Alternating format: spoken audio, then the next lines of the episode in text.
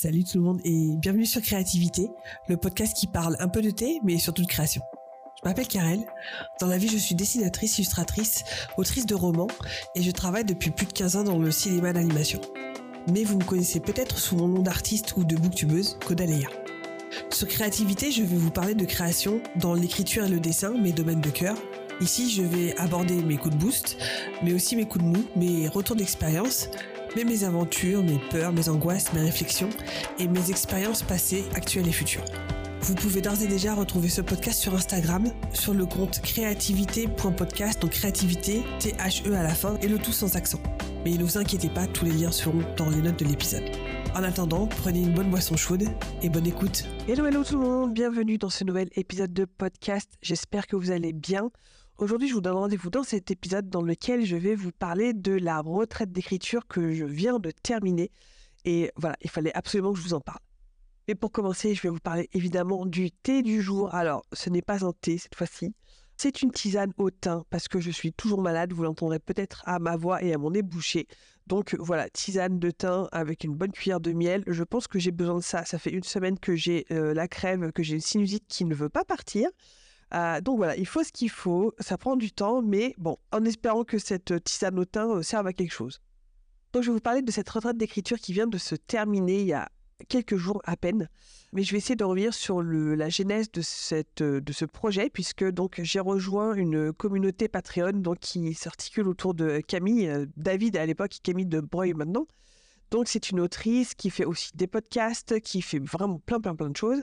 C'est une euh, autrice que j'ai rencontrée, je pense que c'était juste avant le confinement. Donc grâce à son podcast sur l'écriture, puis à ses lives sur Twitch, et on a bien sympathisé et c'est même que j'ai voulu soutenir sur Patreon. Et avec d'autres autrices qui sont aussi sur la même communauté euh, sur son Discord, on s'était dit, eh bah tiens, pourquoi ne pas faire en vrai une retraite euh, d'écriture Et de fil en aiguille, il y a entre autres Morgouille, donc Morgane, qui a proposé le gîte dans lequel on a été accueillis.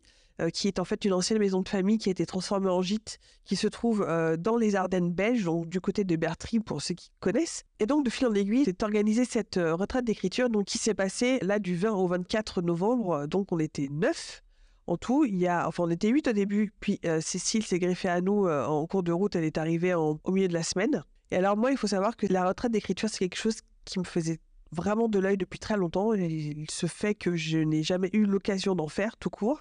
J'ai déjà accueilli des amis euh, avec qui j'ai pu euh, peut-être écrire un petit peu à la maison, mais euh, jamais partir exprès à plusieurs, ou même toute seule d'ailleurs, dans un endroit spécifiquement pour écrire. Et donc là, ça s'y prêtait particulièrement, puisque donc nous étions dans un gîte assez grand. On était donc, comme je disais, on était neuf au total, et c'était un grand gîte. on pouvait tenir, je crois que c'était un gîte à 13 personnes de maxi on avait euh, donc il y avait sept chambres, donc on avait presque quasiment chacune euh, chacune notre chambre.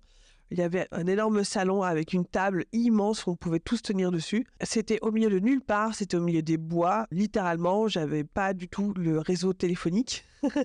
Heureusement qu'il y avait un bon Wi-Fi euh, sur place puisque bah, tout le monde travaillait sur ordinateur essentiellement. Il y en a qui écrivaient sur des carnets pour réfléchir mais on était euh, principalement toutes sur des, laptops euh, ou euh, moi notamment et puis Cyril aussi sur, sur sa tablette. Donc nous sommes arrivés lundi dans la soirée et c'était la première fois qu'on faisait connaissance tout ensemble puisque bah, on se fréquentait on va dire virtuellement sur le Discord, mais là c'était vraiment la première fois qu'on se voyait en vrai. Et ça c'était vraiment très très chouette. Donc nous avons commencé donc lundi soir par une bonne bouffe, on s'est fait un bon spaghetti bolognaise et on a finalement travaillé donc euh, du mardi jusqu'au en fait jeudi. On a eu vraiment trois jours entiers d'écriture puisque nous devions partir le vendredi. Donc comme je vous disais, on était euh, neuf en tout. Donc il y avait Camille, Morgane, Elodie, il y avait euh, Cyrielle, il y avait Laura, Salima, Céline donc qui s'est greffée comme je vous disais au milieu de la semaine et il y avait aussi Amélie et donc moi. Et nous étions toutes en train de travailler sur nos projets respectifs. Et l'avantage justement bah, euh, de, ce, de ce genre de retraite-là, c'est que bah, en fait, vous êtes venu pour ça. Donc, vous êtes dans un endroit extrêmement inspirant. On était vraiment au milieu des, des, bois, littéralement. On avait vu sur les pins tout autour. En plus, il faisait un temps assez froid. On avait beaucoup de brouillard euh, le matin, etc. Donc, c'était vraiment une ambiance très, très chouette pour euh, laisser partir son imagination et laisser aller les idées Et ce qui était chouette aussi, c'est que bah, comme nous étions voilà, 8 ou 9, et ben dès qu'on butait sur quelque chose, sur une question, sur, euh, bah, sur un os, quoi, bah, voilà, on avait des gens à portée de main en disant bah, écoute, euh, qu'est-ce que tu penses de ce paragraphe ou ah, j'arrive pas à ce truc-là, euh, j'y arrive pas, est-ce que tu pourrais m'aider? Et puis en fait, c'était à la fois de l'entraide, à la fois un travail personnel, un travail introspectif. Et l'alliance de tout ça fait que j'ai l'impression, en tout cas, que quasiment tout le monde, je pense, a bien avancé. Alors, ce qui a été difficile pour moi au début, c'était en fait, c'était que j'ai beaucoup hésité sur le projet sur lequel j'allais travailler. Je venais de reprendre donc, pendant le NaNoWriMo les corrections de l'oiseau de feu. Donc j'hésitais entre continuer ces corrections-là et utiliser cette petite parenthèse euh, d'écriture pour euh, brainstormer sur ou un nouveau projet ou sur la planification de Versipellis. Et plusieurs, plusieurs choses ont fait euh, pencher la balance, je dirais. C'est que d'une part, les corrections de l'oiseau de feu, elles ont été un petit peu mises entre parenthèses puisque bah, euh, là, je commence tout doucement à arriver à un moment où je n'ai plus de commentaires de mes bêta lectrices. Il se trouve aussi que juste avant de partir à la retraite d'écriture, j'ai trouvé une nouvelle bêta lectrice donc à qui j'ai donné mon manuscrit à lire. Et donc, je commence tout doucement à avoir euh, ses retours. Alors, elle, en l'occurrence, j'ai donné tout ce que j'ai réécrit pour l'instant. Donc, elle a une version un peu hybride avec euh, bah, les, 14 ou 15 premiers chapitres avec la dernière version des corrections et ensuite bah, en fait tout ce que je n'ai pas encore corrigé. Là j'attends un petit peu justement des retours de, cette nouvelle bêta lectrice et je, compte aussi continuer évidemment. Et donc voilà l'ambiance, tout ce qui nous entourait fait que euh, je me trouvais un peu plus encline on va dire à travailler sur Versipelis, d'autant que j'avais commencé euh, au mois d'août à retravailler donc la planification du reste de la saga où j'avais déjà bien bien travaillé, justement, notamment sur la planification du tome 2. Mais je sentais qu'il y avait encore beaucoup, beaucoup, beaucoup de travail, notamment sur la suite du tome 3 et le tome 4. Et il se trouve que, bah, comme quoi, je pense qu'il y a des fois des, espèces de, comment dire, d'alignement des planètes euh, qui font que, là, j'étais en train de lire un roman euh, de Fantasy Murs qui s'appelle Les Carmidor et qui m'a donné un peu un aperçu de ce que je voulais, entre guillemets, pour tout ce qui était intrigue politique pour mes tomes 2 et 3. Et donc, ça m'a donné des pistes en fait de réflexion et de travail sur comment je voulais justement préparer mes intrigues politiques pour les tomes 2 et 3 de, mon roman. Comme quoi, le hasard fait bien les choses. Et j'ai terminé notamment, Les Carmidor euh, à la retraite. J'avais vraiment plus grand chose à lire de, ce roman-là. Et comme je vous disais, ça m'a vraiment boosté dans cette direction-là. Et c'est ce que j'ai fait, c'est-à-dire que, en fait, j'ai fait les cartes de Versipellis, euh, donc les cartes des pays et des royaumes euh, principaux en fait, il y a très longtemps, je pense qu'elles ont bien au moins 15 ans, ces cartes-là. Et là, donc, j'ai pris mon royaume principal, donc euh, là où va se passer tous les problèmes euh, dynastiques et tous les problèmes politiques. Et en fait, j'ai subdivisé euh, cette carte-là, donc en duché, en comté, etc. Et essayé de faire un tableau avec de quoi est composé ce royaume-là, par qui, quelles sont les, les, forces en présence, quelles sont les alliances, qui sont les ennemis et pour quelles raisons qui est allié, ou qui est ennemi, qui a tendance à tourner sa veste, pourquoi, etc. Pour essayer de mettre en place une espèce d'échiquier qui va me permettre justement bah, d'étoffer et de, préparer euh, toutes les intrigues politiques. Mais au début, ça a été assez difficile, pour être honnête. Le truc, c'est que j'avais déjà euh, fait des fiches de pays aussi très longtemps, il y a au moins 10 euh, ou 15 ans à peu près à l'époque où j'ai fait les cartes. Et au final, je me suis rendu compte, donc en ouvrant ces fiches pays, que les choses avaient un petit peu changé. Et en fait, j'essayais de voir qu'est-ce qui pouvait être le plus, on va dire, euh, gérable par moi en tant qu'écrivaine en tant que future euh, là, euh, politique en herbe, on va dire, à gérer donc des intrigues politiques dans un roman de fantasy. Donc à savoir, est-ce que je voulais réduire en fait le nombre de duchés ou est-ce que je voulais multiplier les acteurs, on va dire? Et donc ça voulait dire qu'il allait falloir que je crée plus de personnages, que je crée plus de situations, que je crée plus voilà, de réseaux d'influence entre les uns et les autres. Et j'avais très très peur de me retrouver en fait le cul entre deux chaises, entre euh, je veux faire un, espèce de truc qui va être aussi énorme que Game of Thrones, mais je serais pas capable de gérer tout ça moi avec mes petits bras. Donc j'hésitais vraiment entre multiplier donc les, les, acteurs et faire quelque chose de plus restreint, de plus euh, resserré, mais qui au risque de paraître un peu plus euh, simpliste, on va dire. Et j'avais vraiment peur voilà, de ne pas réussir à trouver cet équilibre entre ces, ces deux extrêmes. Et c'est là que justement être en retraite d'écriture avec d'autres personnes. Euh, ça m'a permis de ne pas rester à moi et moi-même dans ma tête à, tourner en rond avec euh, justement bah, qu'est-ce que je pourrais faire. Et du coup, j'ai pu en discuter avec, euh, avec notamment Laura et Salima, donc à, qui j'ai partagé tous ces doutes et tous ces questionnements et qui justement m'ont aidé du coup à prendre une décision et à aller de l'avant. Et ça, ça m'a vraiment aidé puisque bah, j'ai pu comme ça tirer le bout de ficelle et tirer ensuite la pelote qui s'est dévidée au fur et à mesure. Et ça, c'était très très utile. Alors les autres difficultés auxquelles je me suis confrontée, alors c'est vraiment purement technique, c'est que donc comme je vous disais, j'y suis allée avec mon iPad. Donc j'avais tout sur l'iPad, hein. j'avais accès à Notion, j'avais accès à Scrivener, j'avais accès à, tout. Le problème euh, dans ces cas-là, c'est que je me suis vite retrouvée très limitée chez moi. J'ai deux écrans. Je peux m'étaler, je peux avoir Scrivener sur l'un et euh, Notion sur l'autre. Je peux avoir Plotter euh, à côté. Et là, me retrouver sur un tout petit écran, ça m'a vraiment déstabilisé. Et en plus, comme c'est un iPad, donc il y a la dalle qui est tactile, et eh ben il y a des choses que je fais très simplement sur Notion par exemple avec ma souris, c'est-à-dire euh, bouger des blocs de en haut, enfin en bas, etc., de regrouper des choses. Et là, c'était je prenais mille ans à le faire sur Notion sur la tablette parce que bah il faut euh, sélectionner avec le doigt, sauf que ça sélectionne jamais ce que vous voulez.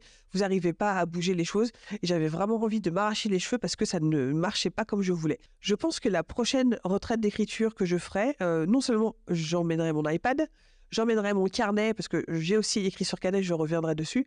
Mais je pense que j'emmènerai aussi un laptop, un petit euh, ordinateur portable parce que je me suis rendu compte que j'ai juste besoin d'avoir plusieurs écrans euh, devant moi parce que avec un seul, euh, j'y arrive pas tout simplement.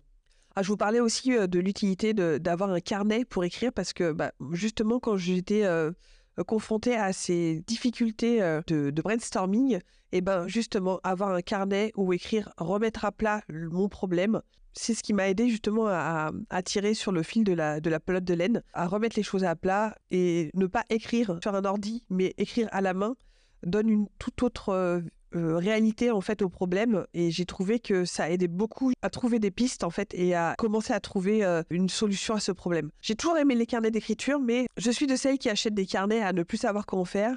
Et comme j'écris énormément sur ordinateur, en fait, je n'arrivais pas à savoir quand utiliser mes carnets, à quel moment précis. Euh, je me rends compte que c'est plus au moment où j'ai des difficultés ou, euh, par exemple, après le premier jet, au moment de la relecture du, manuscrit, c'est là-dedans où je vais écrire tout ce qu'il faut que je change, etc. Et que c'est une base de travail que je vais ensuite remettre sur ordinateur. L'utilisation des carnets se fait de manière assez sporadique euh, avec moi. Et là, c'est encore une autre, euh, une autre façon de l'utiliser pour remettre à plat euh, un problème que vous avez euh, et commencer à trouver une solution. Alors donc, qu'est-ce que j'ai fait? Comme je vous disais, j'ai repris mes cartes du royaume, notamment de Galice, et je l'ai dispatché en plusieurs duchés par rapport à ce que j'avais déjà fait. Je me suis rendu compte que débitant mon royaume en plusieurs duchés, j'arrivais à être pas très très loin de ce que j'avais déjà prévu à la base c'est là où on se dit que l'inconscient est quand même bien fait parce que voilà, il y a 15 ans, j'étais déjà sur la piste de ce que j'ai fait donc euh, là 10 15 ans plus tard. J'ai fait ça donc grâce à Procreate, euh, il va falloir que d'ailleurs que je les refasse un petit peu au propre puisque j'ai dû bouger notamment certaines villes, j'ai dû je me suis rendu compte aussi j'ai changé de nom de certaines villes, ce qu'il va falloir euh, que je change notamment dans mon tome 1 j'ai aussi retravaillé les fiches perso à un moment où je me suis retrouvée un petit peu euh, bloquée euh, parce que je savais pas trop comment euh, continuer à développer donc les, les fiches pays, tout ça. Bah en fait, je suis retournée vers les fiches perso. Alors faut savoir que j'avais fait plusieurs fiches personnages au fur et à mesure.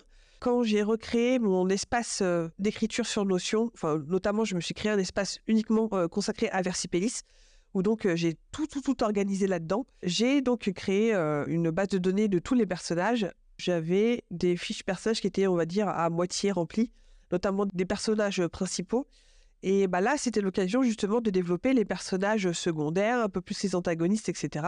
Plus que ce que je l'avais fait dans le tome 1, pour justement voir quelles sont leurs directions euh, et leurs arcs dans les tomes 2, euh, 3 et ensuite 4. Et donc là, justement, ça m'a aidé, ça m'a beaucoup aidé de me euh, concentrer donc sur un perso, de récupérer la fiche perso que j'avais fait sur qui était dans mes Google Docs et donc en fait juste de, copier-coller les données dans mon espace Notion et ensuite de compléter tout ça dans ma fiche perso sur Notion et en fait, les idées entraînant les idées m'a permis de réfléchir à des idées de scène qui pourront arriver dans les tomes 2 et 3, aussi dans le 4 d'ailleurs. Et ça, justement, c'était vraiment cette impression que les idées appellent les idées, vous tirez un bout de pelote et il y a toute la pelote qui vient avec.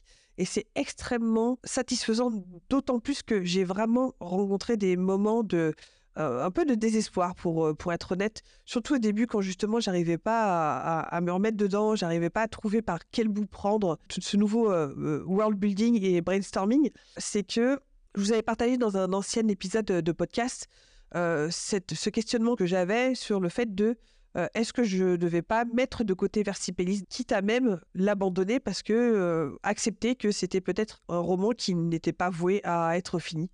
Il y a une part de moi qui veut toujours justement le, développer parce que c'est un, projet que j'aime, c'est des personnages que j'adore. C'est en plus plus je, crée des intrigues pour la suite, plus ça me hype et plus ça me booste. Et voilà, là, le fait, entre-temps, d'avoir découvert Plotter qui m'a beaucoup aidé à faire toutes les intrigues de la suite, à faire toutes les, les tenants, les aboutissants et, tous les rebondissements, etc., qui vont s'en suivre. plus Notion qui m'a permis de remettre à plat tout ça. Et là, donc, de re-réfléchir dessus, bah, c'était extrêmement satisfaisant donc de retravailler dessus. Et je pense que là maintenant, ça me fait beaucoup moins peur. Je, vous avais parlé dans cet épisode dont je vous parle là, donc euh, abandonné vers je crois que c'est l'épisode 9 ou 10, je sais plus. Je vous disais qu'en fait à l'époque, l'idée même de devoir réécrire mon tome 1 me paraissait insurmontable et vraiment en dehors de mes forces. Et petit à petit, justement, en travaillant sur la suite du tome 2, 3 bah, et 4, etc., là, je commence à voir des pistes, notamment pour alléger le tome 1, pour le remanier, pour le retravailler. Et en fait, là, ça me fait moins peur. Je suis en train de me rendre compte que ce retravail-là me fait moins peur à mesure que je vois dans quelle direction je vais dans le tome 2, 3 et 4. Je pense que le, gros ne sera pas à changer, mais il y a des choses que je vais peut-être pouvoir retravailler pour alléger et pour euh, le, dynamiser, on va dire. Et ça, justement, bah, c'est une, découverte que j'ai faite pendant cette retraite qui m'a vraiment fait du bien. Alors, si vous n'avez pas encore vu, propos de cette retraite d'écriture, j'ai posté un vlog que je vous mettrai également dans les notes de cet épisode, que j'ai tourné donc sur place avec les filles euh, que vous verrez euh, du coup en chair et en os. Euh, donc il est sur YouTube déjà, vous aurez l'occasion de, de voir en suivant le lien. Donc ça, vous aurez des images et vous verrez un petit peu à quoi ça ressemble. Mais tout ce que je peux vous conseiller, si, si vous êtes aussi dans l'écriture ou en tout cas dans, dans tout ce qui est créatif, euh, je ne peux que vous conseiller justement de vous entourer et d'aller faire une petite retraite d'écriture parce que j'ai trouvé que ça a reboosté à fond euh, créativement. Euh, je me suis rarement aussi bien reposée aussi qu'à ce moment-là. On a mangé comme des, comme des fous. On s'est, bourré la panse, vous n'avez pas idée. Entre les spaghettis bolognaise, entre la raclette, entre les burgers maison. On a fait même un repas de, de Friendsgiving à la fin de la retraite.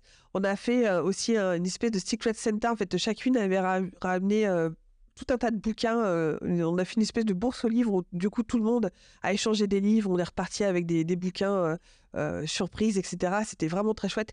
Et en plus de ça, on a eu la surprise et, et vraiment, ça m'a fait chaud au cœur. C'est que Morgane, donc Morgouille, à en fait imprimer les recueils qu'on avait euh, faits. Donc, euh, je fais un peu tout ça dans le désordre. Là. Je, vous, je vous improvise un petit peu ce, cet épisode de podcast. Donc, en fait, pour euh, financer donc cette retraite d'écriture, on avait chacune écrit un texte ou une nouvelle qu'on a en fait auto-édité, on va dire, pour c'était pour financer les frais de ce gîte euh, qui s'appelle la Babillarde, euh, dont je vous mettrai aussi le lien si ça vous intéresse de voir à quoi ça ressemble. Et donc en fait, ce qui est chouette, c'est que justement, bah, grâce à vous, euh, si vous avez participé à ce à cet achat euh, de recueil, bah, grâce à vous, on a pu payer ce gîte euh, et c'était une super expérience. Donc, il y a un texte à moi dans ce recueil et donc, comme je disais, Morgane a imprimé ce recueil et nous l'a offert en fait. Euh, elle nous a fait un petit recueil relié, etc. avec des petits chocolats, tout ça. Avec un petit mot en plus qu'elle nous a écrit chacune, chacune pour, bah, pour chacune d'entre nous, quoi. Et j'ai trouvé ça extrêmement ah, j'ai le mot en anglais évidemment dans la tête, mais euh, très euh, thoughtful, vous voyez. c'était euh, très intentionné de sa part. C'était vraiment à la fois inattendu et je vous avoue que j'ai failli verser une petite larmichette quand j'ai vu le petit recueil. Et voilà, vraiment, c'était une retraite sous le signe de la bienveillance, de la camaraderie, de l'entraide aussi. Et j'avais peur au début qu'être à neuf, ça me paraissait un peu beaucoup pour quelque chose d'aussi aussi intime et aussi personnel que peut être l'écriture. Et en fait, j'ai trouvé ça, on était vraiment comme dans une petite colonie de vacances où chacune respectait son, bah, son propre rythme. Il y avait des filles qui se levaient tôt le matin, d'autres qui se levaient un peu plus tard en matinée, mais qui veillaient plus tard le soir, etc. En fait, c'était vraiment très bon enfant. On avait fait les courses tout ensemble, donc chacun, enfin, personne se marchait dessus, et c'était vraiment super agréable. Maintenant, je vous avoue que j'aimerais bien retester d'autres retraites d'écriture et pourquoi pas des retraites à peut-être plus petit nombre. Euh, je me dis qu'à 2, 2, 3, 4, ça doit être vachement sympa, justement, où tout le monde est, sur la même longueur d'onde et tout le monde euh, Euh, c'est peut-être plus facile à gérer, je ne sais pas. Enfin, c'est vraiment une, une pensée là comme ça. Mais en tout cas, on a eu tout très très envie de remettre le couvert et peut-être l'année prochaine de remettre ça, euh, peut-être pas en Belgique dans ce cas-là, mais pourrait faire une espèce de tournante de retraite d'écriture. En tout cas, ce serait vraiment très très chouette euh, pour ma part et j'ai très très envie, je vous parle, j'ai très envie d'y retourner et de réitérer l'expérience parce que c'était vraiment un super moment. Voilà, c'est la fin de cet épisode. J'espère que ça vous aura plu. Je voulais vous demander, est-ce que vous, vous avez fait des retraites d'écriture à, deux, à trois, tout seul peut-être? Qu'est-ce que vous avez aimé là-dedans? Est-ce que vous aimeriez en refaire Et bah, euh, dites-moi tout dans les commentaires de cet épisode sur mon site internet ou sur euh, Instagram sur euh, créativité.podcast ou sur mes comptes Instagram, donc Art of Kodaléa ou Karel underscore Kodaléa. Je vous fais des bisous, je vous dis à la prochaine et à très vite dans Créativité. Ciao ciao Merci d'avoir écouté cet épisode. Si vous appréciez ce podcast, n'hésitez pas à laisser un commentaire sur mes réseaux ou 5 étoiles sur votre application de podcast préférée. Et si vous voulez engager une conversation, vous pouvez d'ores et déjà me trouver sur mes comptes personnels, Instagram, Twitter ou Twitch sous le nom de Kodaléa et sur le compte Instagram de ce podcast Créativité THE ou tout sans accent podcast. Je vous dis à la semaine prochaine et d'ici là, créez avec passion. Bye